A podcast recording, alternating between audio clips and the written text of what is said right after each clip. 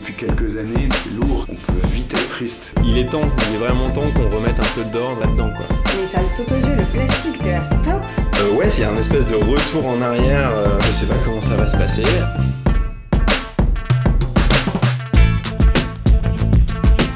J'ai hâte de voir comment les gens vont réagir. Je ne suis pas exemplaire, c'est juste j'essaie de faire ma part. Je suis assez optimiste, finalement.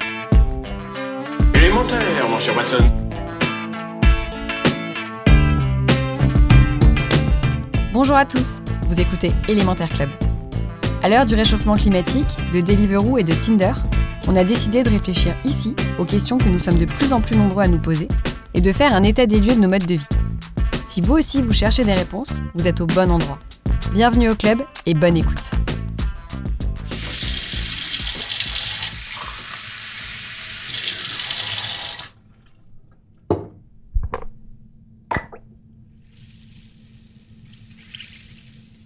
Quand j'ai mal à la tête, hop, un doliprane et normalement ça passe. Rebelote pour un mal de ventre, je me tourne immédiatement vers une boîte de space-fond. Mon premier réflexe est donc toujours de prendre un médicament. Dans cet épisode, nous nous sommes demandé si tous les Français avaient le même réflexe. En France et plus généralement en Occident, nous avons tendance à associer santé avec médicaments. Pourtant, pour d'autres pays, la perception de la santé est très différente. Homéopathes, hypnothérapeutes, herboristes, aussi nombreux qu'ils soient, nous connaissons mal leurs pratiques car nous n'y sommes pas habitués. Nous avons donc tapé sur Google médecine alternative et nous sommes tombés sur une liste de plus de 300 pratiques, chacune ayant sa spécificité. En 2007, 39% des Français déclaraient avoir eu recours aux médecines naturelles au moins une fois dans l'année. Et vous, comment vous soignez-vous? Alors, je me soigne avec des médicaments.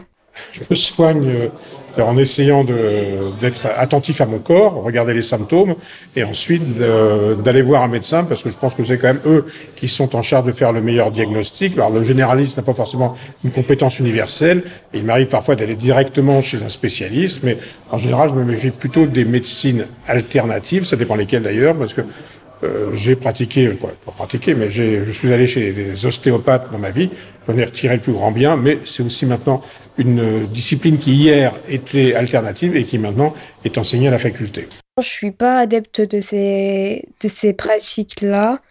Euh, je considère que ça ne soigne pas euh, la maladie, mais ça peut peut-être la repousser ou avoir un effet psychologique, mais c'est pas pour autant que la maladie aura, sera partie.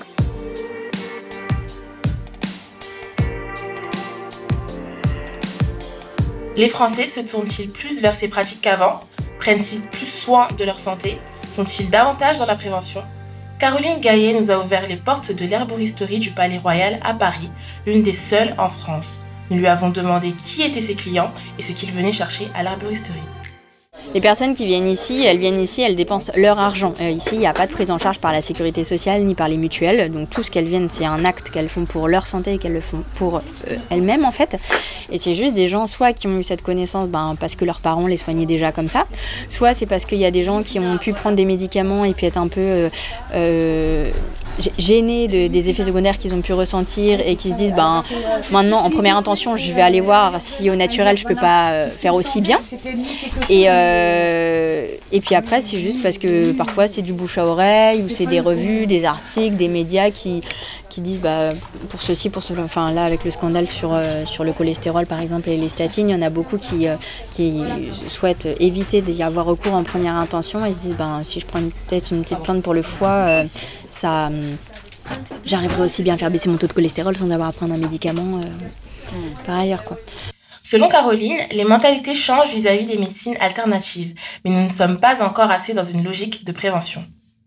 Très compliqué parce qu'aujourd'hui notre conception de la santé en France, enfin en Occident en général, c'est que vous n'allez voir votre médecin que quand vous êtes malade. Donc vous ne vous soignez que quand vous êtes malade. Alors qu'en médecine traditionnelle chinoise, vous, vous, payez votre médecin tant que vous n'êtes pas malade, et c'est quand vous êtes malade que vous ne le payez plus. Euh, donc euh, en médecine chinoise, ils font beaucoup de prévention chose que nous on fait pas en Occident. Donc en fait, ça commence à rentrer un peu dans les mœurs vers les mois de septembre, octobre, quand on entend parler de tous les virus de, rhume, de gastro, de grippe, où les gens ils disent bah voilà, je veux passer l'hiver sans grippe et gastro, qu'est-ce que je peux prendre pour stimuler mes défenses immunitaires? Et donc là, on va leur en donner. Ou pareil, là pour ceux qui souffrent des pollens, celles qui souffrent des jambes lourdes, c'est un peu les trois plans, je dirais, où la prévention, ça commence à faire son petit chemin et les gens y viennent, mais parfois ils y arrivent trop tard.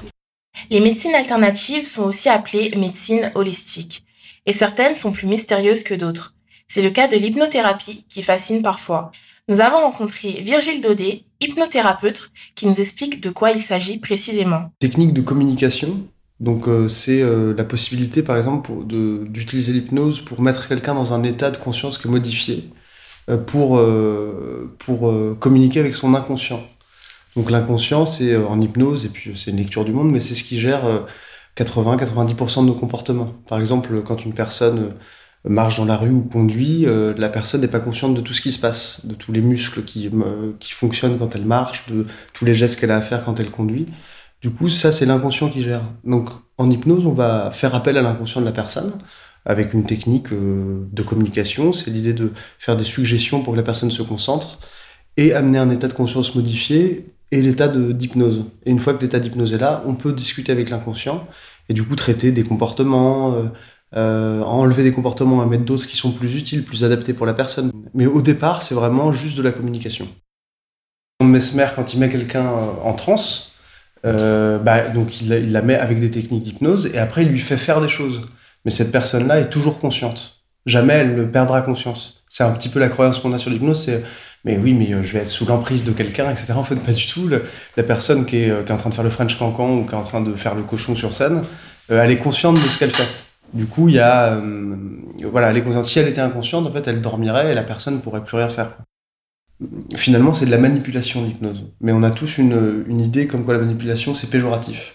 Alors qu'en fait, ça peut être très bien la manipulation. Quand un professeur, par exemple, manipule ses élèves pour qu'ils apprennent, bah, bah c'est super. Quand un parent manipule ses enfants pour qu'ils mangent et qu'ils se- qu'ils grandissent bien, etc., c'est super aussi. Donc euh, la manipu- le- l'hypnose, c'est de la manipulation, mais pour, euh, pour, pour que la personne aille vers le changement qu'elle veut, pour qu'elle se, pour qu'elle, pour qu'elle, pour qu'elle prenne conscience, pour qu'elle se sente mieux dans son corps, pour qu'elle s'accepte, etc. Donc euh, il n'y a pas de risque à part si vous tombez sur quelqu'un qui est pas bienveillant et qui fait des mauvaises suggestions, etc. Mais on en connaît tous et, et c'est pas l'hypnose qui est en jeu, c'est la personne, quoi. Les médecines holistiques peuvent parfois effrayer. Virgile nous met d'ailleurs en garde, il faut se renseigner avant de voir un spécialiste. toutes ces, médecines, enfin, ces, ces choses qui sont euh, à côté de- des médecines traditionnelles, il y a des choses qu'il faut faire aussi attention parfois, les trucs un peu New Age en Reiki, il y a des gens très New Age en Reiki, c'est un peu bizarre. Euh, faut, faut toujours euh, bien euh, faire attention à chez qui on va, savoir si la personne a été formée et, euh, et puis si elle est sérieuse. Quoi. Voilà. De s'ouvrir un peu, ça, ça peut faire du bien. Mais pas à n'importe quoi non plus. C'est ça l'idée, je pense.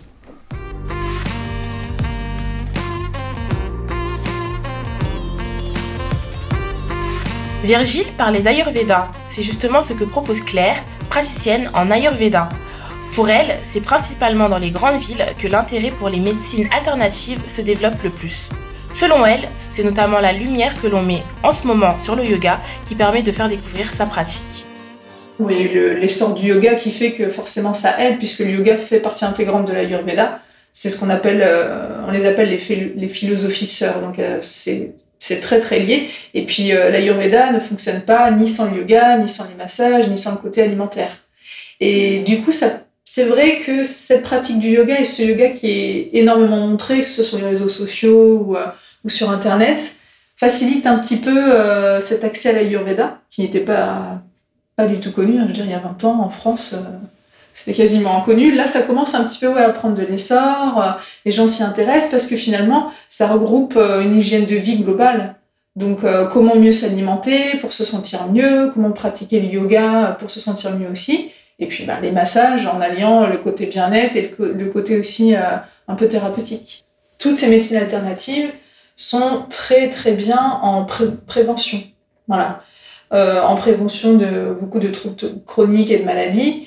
Euh, et l'Ayurveda l'a bien compris depuis plus de 5000 ans, c'est-à-dire que si euh, quotidiennement on s'automasse, on va se faire masser, qu'on prend soin de son corps, qu'on s'alimente correctement, euh, bah, les maladies auront moins la possibilité de se développer et de, de créer des déséquilibres en nous. Donc forcément, en prévention, en tout cas, c'est super. Et je pense qu'en prévention, rien ne pourra remplacer toutes ces médecines-là.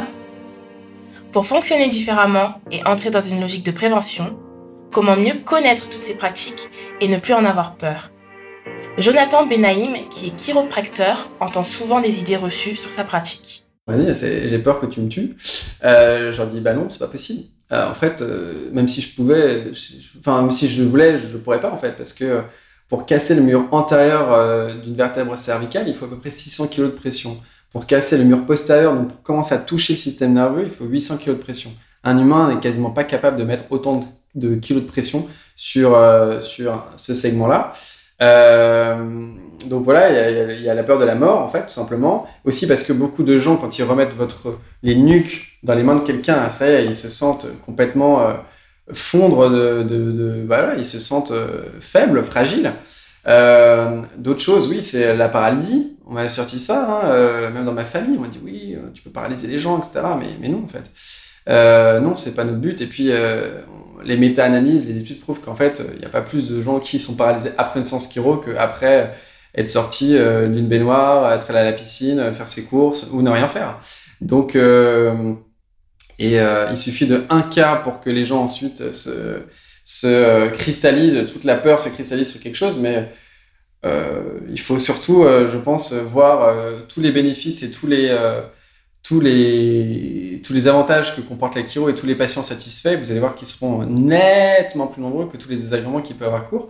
Autre chose, euh, donc ça peut être... Euh, euh, il peut avoir des, des, moments où les gens après, après des peuvent se sentir très fatigués, peuvent avoir des grandes douleurs, c'est normal, leur corps va réagir en fait à ça pour ensuite passer dans une étape de guérison. Mais la première, parfois, c'est de la résistance. Quand vous êtes dans une phase de, mal-être, quand ça va pas, quand vous êtes en douleur aiguë, évidemment, votre corps, en fait, il est, en défense totale. Donc, euh, dans certains cas, c'est euh, c'est nécessaire de passer par euh, quelque chose de plus compliqué, plus douloureux à vivre pour le patient pour ensuite remonter vers, vers quelque chose de plus sain, bien-être et plutôt léger. Euh, donc voilà, donc la, la, plus grande peur, voilà, c'est la mort, ensuite c'est la paralysie, puis ensuite c'est euh, c'est plus de douleur après qu'avant.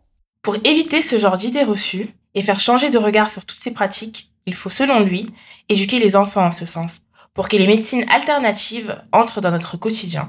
Les enfants, ce sont toujours les gens vers lesquels on va se tourner pour changer une société. Et, les et en fait, ce sont eux qui euh, permettront voilà, de, de, vulgariser une telle ou telle thérapie, euh, telle ou telle idée. Et euh, je pense que euh, tous les enfants que j'ai au cabinet, en tout cas, euh, sont plutôt contents de ce qui, se passe. Et je travaille avec d'autres thérapeutes de santé aussi pour ces enfants-là. Euh, notamment sur l'autisme, sur euh, les hauts potentiels, Asperger, dyspraxie, dysphonique, etc.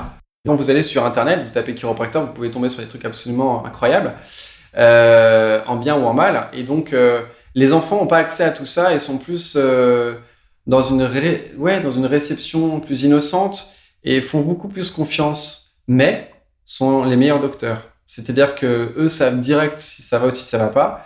Et vont beaucoup plus finalement vous challenger qu'un adulte qui va peut-être vous laisser un peu plus de temps. Les enfants sont beaucoup plus impatients et euh, sont euh, des gens qui qui ont euh, peut-être moins de bagages, on va dire euh, énergétiques, moins de bagages, moins de problématiques, mais qui euh, qui sont beaucoup plus impatients au niveau des résultats parce que parce qu'un un enfant qui va pas bien, ça se voit tout de suite.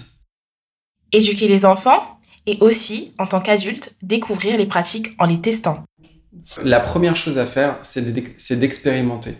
Parce que si vous en entendez parler, euh, vous allez vous faire une idée, mais jamais vraiment vous faire euh, ce qu'on appelle vraiment votre, votre propre idée. Je pense, à, je conseille à tout le monde euh, d'essayer de voir un chiropracteur, un chiropracteur parce que vous pouvez venir en, voir un chiro juste en prévention pour faire un bilan, pour faire, pour savoir où vous en êtes au niveau système nerveux, au niveau postural, au niveau santé, au niveau énergétique, euh, neuromusculosquelettique en général.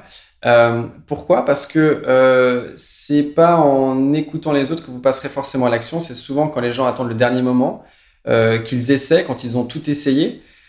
Donc euh, c'est plus par euh, alors aussi par éducation, mais nous on n'a pas le droit de faire de publicité, donc on n'a pas le droit de se mettre en avant, on n'a pas le droit de de, parler de nous plus que ça. On peut, euh, on peut euh, mettre en avant les témoignages de nos patients sur les plateformes médias, mais, euh, mais en France, on n'a pas le droit de faire de pub, donc on, ce sera que du bouche à oreille. Donc c'est ce qui marche très bien d'ailleurs, hein, et tant mieux, c'est la, meilleure des recommandations.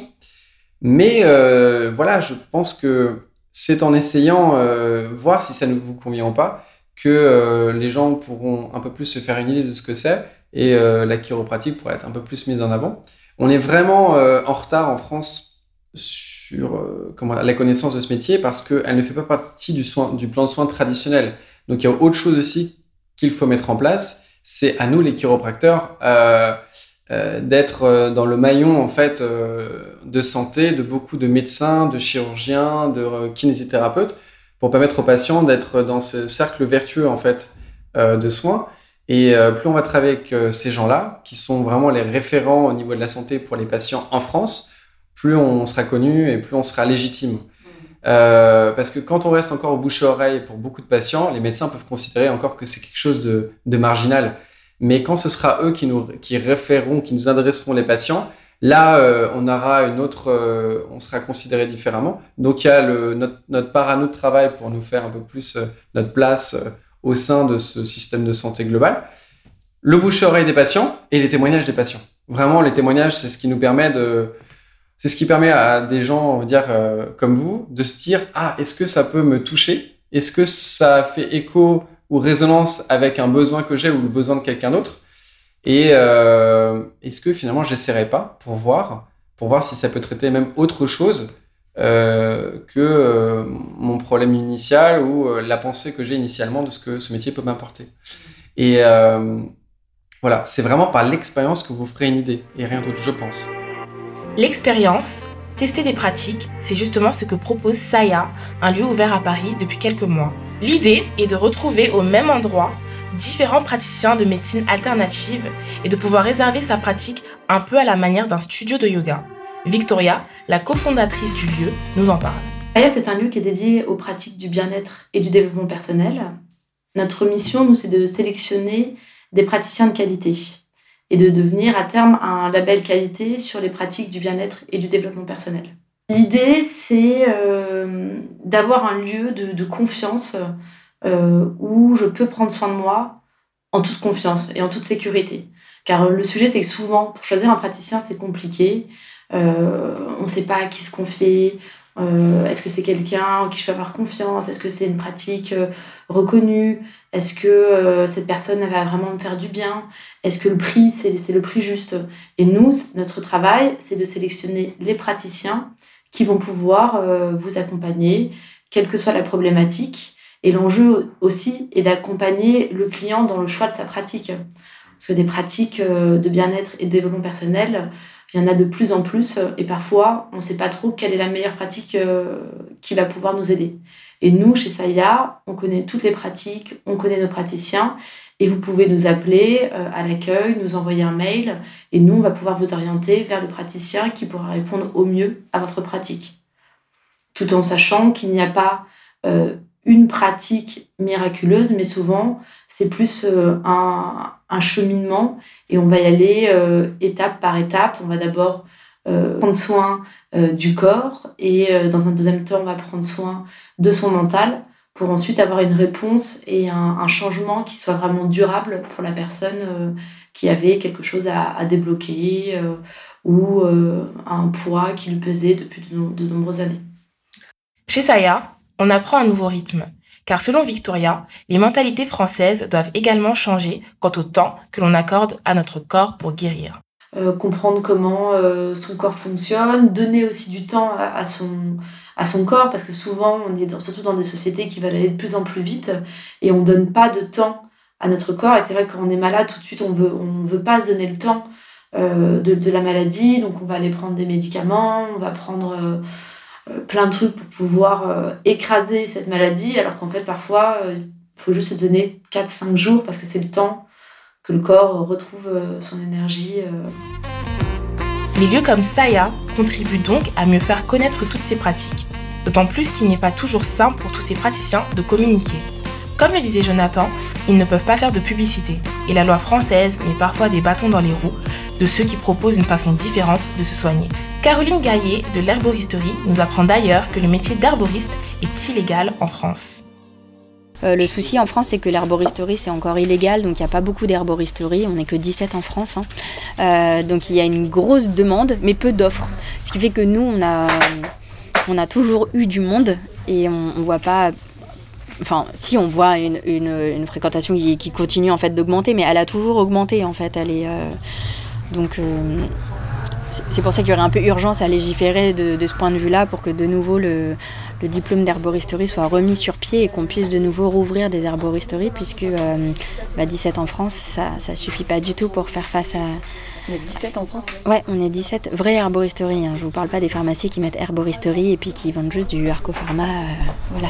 Mais, euh, mais une vraie herboristerie qui a des plantes en vrac et qui a surtout un conseil euh, digne de ce nom, on n'est que 17 il y a une ordonnance de Pétain en 41 qui est passée qui a, supprimé, le diplôme des herboristes. Donc tous les vieux herboristes qui étaient diplômés d'avant 1941, en fait, eux avaient le droit d'exercer, sauf qu'aujourd'hui ils sont tous décédés, ces gens-là. Et que euh, depuis, euh, il y, a, y, a, toujours des écoles d'herboristerie qui existent euh, et qui dispensent un diplôme, mais c'est un diplôme qui n'est pas du tout reconnu. Et aujourd'hui, normalement, c'est les pharmaciens qui ont le monopole des plantes médicinales et surtout de leurs conseils. Or, aujourd'hui, le problème qui se pose, c'est que dans les facultés de pharmacie, en fait, euh, bah, les étudiants pharmaciens n'étudient pas du tout les plantes.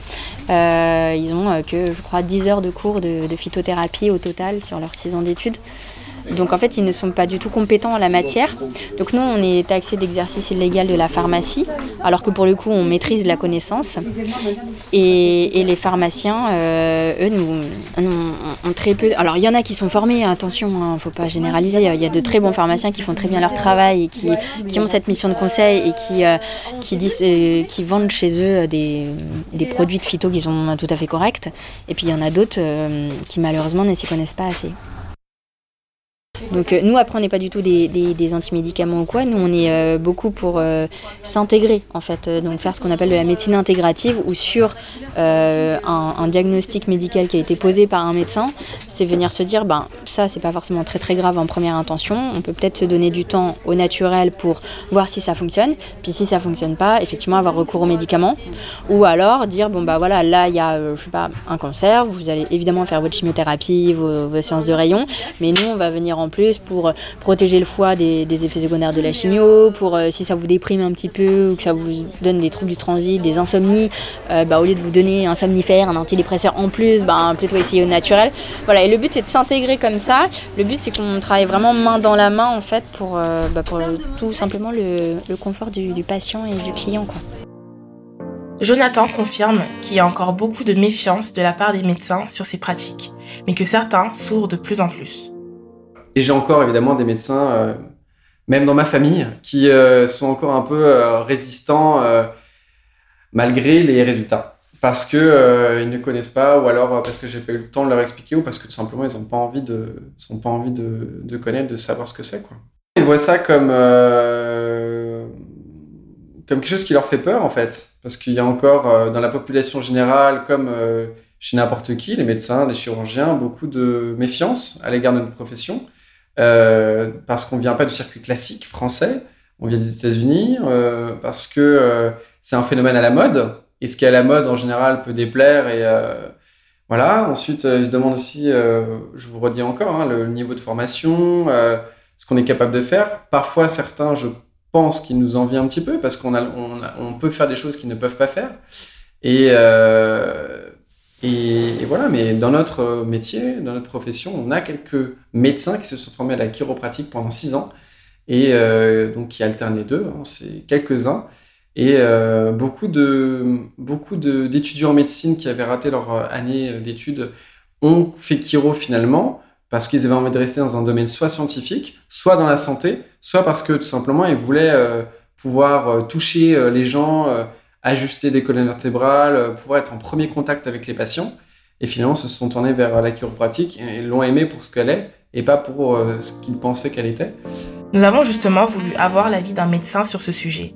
Le docteur Paul Barr, un médecin généraliste, nous donne son regard sur les médecines dites douce. Euh, je suis mitigé parce que je pense qu'on a, ça peut mettre les gens dans le doute. Il y a quand même des médicaments, je parle surtout des chimiothérapies, etc., qui sont euh, qui ont fait la preuve de leur efficacité et on ne peut pas détourner les patients de ce genre de, médicaments pour de la médecine alternative, de la médecine douce, etc. Je pense que c'est pas une alternative plausible. Par contre, sur des médicaments euh, pour traiter des symptômes, des douleurs, etc., euh, oui, avoir une médecine douce par rapport à bourrer les patients anti-inflammatoires, là, je suis plutôt pour. Enfin, tout ce qui est pas plutôt bobologie, pas de problème. Quand c'est des maladies plus graves avec un pronostic euh, vital engagé à moyen ou long terme, là, je suis archi contre. Après, moi, ce qui m'embête, c'est que pour euh, mettre un médicament sur le marché, on a une batterie de, d'essais thérapeutiques à faire, on va comparer un médicament placebo par rapport au nouveau médicament, ou médicament placebo, médicament de référence par rapport au nouveau médicament, et on va voir avec des, si c'est statistiquement significatif ou pas si la médecine douce fait ce genre d'études où on compare 500 patients avec médecine douce, 500 patients euh, qui ont euh, des médicaments, euh, on va dire médecine enfin comme la mienne, et on voit qu'il y a une vraie efficacité à la médecine douce, bah à ce moment-là, pas de souci, hein, moi j'imposerai la médecine douce. Mais le problème, c'est qu'on n'a pas cette, pas ces essais thérapeutiques pour ce genre de médecine. Par exemple, l'homéopathie, c'est toujours le même problème, c'est qu'ils font pas d'essais, c'est des, des, des, principes actifs qui sont à toute, toute, toute petite dose ça leur permet d'éviter aussi de faire des essais thérapeutiques à grande échelle, qui je suis d'accord avec vous, enfin ça coûte euh, hyper cher de faire ce genre de truc, mais c'est la seule solution qu'on ait pour vraiment tester objectivement l'efficacité d'un médicament. Non, je suis mitigé. Je pense que on a le même problème. La médecine, c'est pas un truc qui est parfait. Nous, on a, c'est juste fondé sur des preuves. Donc, c'est vraiment fondé sur euh, des médicaments qui ont fait la preuve de leur efficacité pour pour euh, différents types de symptômes des patients. Mais il y a des moments où ça ne marche pas. Et là, qu'est-ce qu'on fait quoi? On a éliminé le grave, on sait que c'est pas un cancer, on sait que c'est pas un, euh, j'en sais rien, une infection euh, grave, etc. Mais on voit le patient qui souffre. Bah, on lui a essayé tous les médicaments, euh, bah, ça marche pas, on passe la main quoi. Mais moi, je veux d'abord éliminer le grave en fait. Nous avons demandé au docteur Barr s'il pensait que les praticiens de médecine douce étaient légitimes selon lui. Ils ont peut-être une légitimité, mais non, la légitimité, c'est pas les années d'études. On peut être un. C'est les, c'est les. Enfin, en fait, c'est ça, c'est que la médecine, c'est quand même basé sur des preuves. Moi, s'ils font des articles qui me disent on a traité 500 patients avec de la médecine douce pour euh, des migraines et par rapport aux, médicaments euh, base médecine, enfin euh, ceux que vous utilisez vous, là, vos anti-inflammatoires, les bêta-bloquants, tout ça, nous on a, on a mis 500 patients qui avaient des traitements médicaux 500 patients avec des traitements alternatifs, on a vu une différence, traitement alternatif l'emporte, pas de problème. Nous, on applique direct, euh, allez voir un naturopathe, il pas de souci. Mais là, c'est pas le cas, quoi. Là, c'est pas le cas. Ils il y a des preuves. Euh, non, c'est beaucoup de maladies euh, qui sont subjectives, c'est beaucoup de souffrances des patients, mais ils n'ont jamais fait d'études thérapeutiques montrant que leur, médecine est, est mieux que prendre des anti-inflammatoires, prendre des antalgiques, trucs comme ça. Ce que recherchent de plus en plus les patients et qui ne trouvent plus chez les médecins traditionnels, c'est une écoute de la part du praticien. Claire l'explique au travers de son expérience. Étant moi-même confrontée à des troubles chroniques, j'ai pas eu de réponse de la part de la médecine euh, traditionnelle, classique, et surtout pas d'écoute en fait. Et quand on a quelque chose qui ne fonctionne pas bien, euh, qu'on ne sait pas trop vers qui se tourner, comment essayer de, de, régler tout ça, et que finalement on nous envoie sur plein de pistes différentes, mais qu'on ne nous apporte pas vraiment de réponse, et en tout cas pas d'écoute, on se tourne vers toutes ces médecines-là, et là, à ce moment-là, on peut quand même trouver des réponses, et rien que déjà, euh, ce que je disais, mais de s'écouter, d'essayer de se comprendre, on peut même réussir à, euh, entre guillemets, s'auto-guérir. Le docteur Barr confirme son propos en expliquant qu'il s'agit d'un manque de temps de la part des généralistes, qui d'ailleurs ne facturent pas le même montant aux patients pour un rendez-vous. Ouais, ça oui, ça je suis d'accord. Ça c'est vrai qu'il y a beaucoup moins d'écoute dans la médecine, mais après c'est parce que c'est, enfin, un peu bête, mais je pense aussi que si dans médecine 12 vous parlez de naturopathe, par exemple, c'est pas le même tarif que les médecins. C'est sûr que, enfin moi je sais pas, j'ai travaillé dans le 9e, c'était 150 euros la consulte. Euh, oui, il peut passer une demi-heure avec la patiente. Nous, c'est 25 euros la consulte. Euh, c'est comme ça, c'est un, un quart d'heure, 20 minutes par patient, et forcément, euh, l'écoute, euh, elle est moins, moins bonne qualité qu'une demi-heure, une heure. Pour conclure, Jonathan Benaïm propose davantage de dialogue entre les médecins conventionnels et tous les autres praticiens. Je pense qu'il y a une ouverture en fait qu'il faudrait de la part des médecins, une réelle sensibilisation, euh, un lâcher prise sur les peurs et tout simplement une discussion.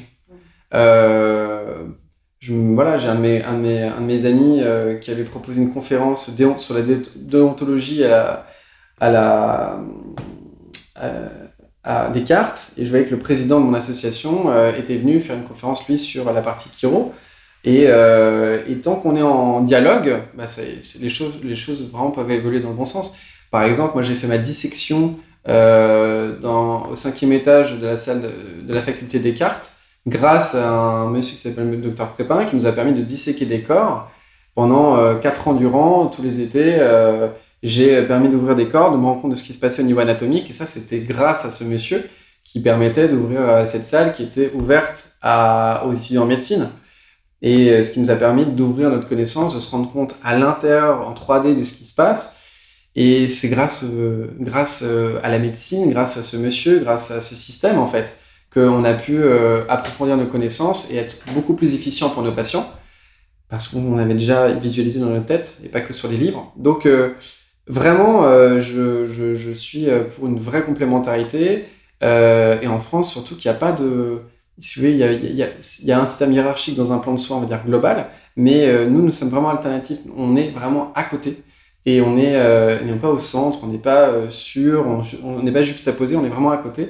On est solution alternative et on est vraiment là pour, euh, pour aider les, les médecins à trouver des solutions, pour accompagner les patients.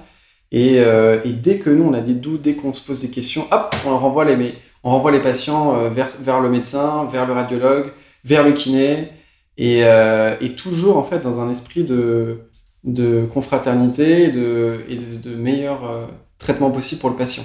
C'est que, parce qu'on travaillera avec les médecins qu'on pourra, qu'on pourra ouvrir euh, le, voilà, notre, notre, la connaissance de notre métier et, euh, et en travaillant ensemble. Et là, la nouvelle génération de médecins, euh, J'en ai encore vu un pour moi, en fait, il y a trois semaines pour, pour le certificat, pour, pour le marathon notamment. Et euh, je lui expliquais un peu ce que je faisais.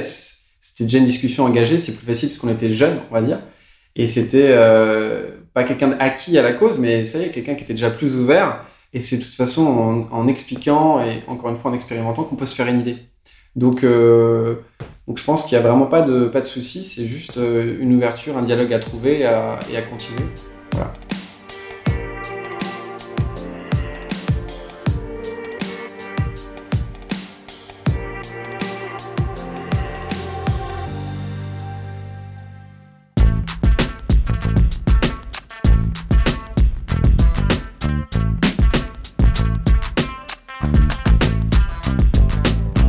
Merci pour votre écoute. Vous retrouverez toutes les références dans la description de l'épisode. Et si vous avez envie de découvrir chaque semaine des marques, des associations ou des personnalités qui ont un impact sociétal ou environnemental, pensez à vous abonner à notre newsletter, La Relève. Pour cela, il vous suffit de vous inscrire sur notre site élémentaireclub.com. Vous pouvez aussi nous retrouver sur les réseaux sociaux. N'hésitez pas à nous écrire, à nous faire part de vos commentaires et des sujets que vous aimeriez voir traités. Et bien sûr, vous pouvez nous laisser une note sur le podcast qui est très utile pour nous. Rendez-vous dans 15 jours pour un nouvel épisode.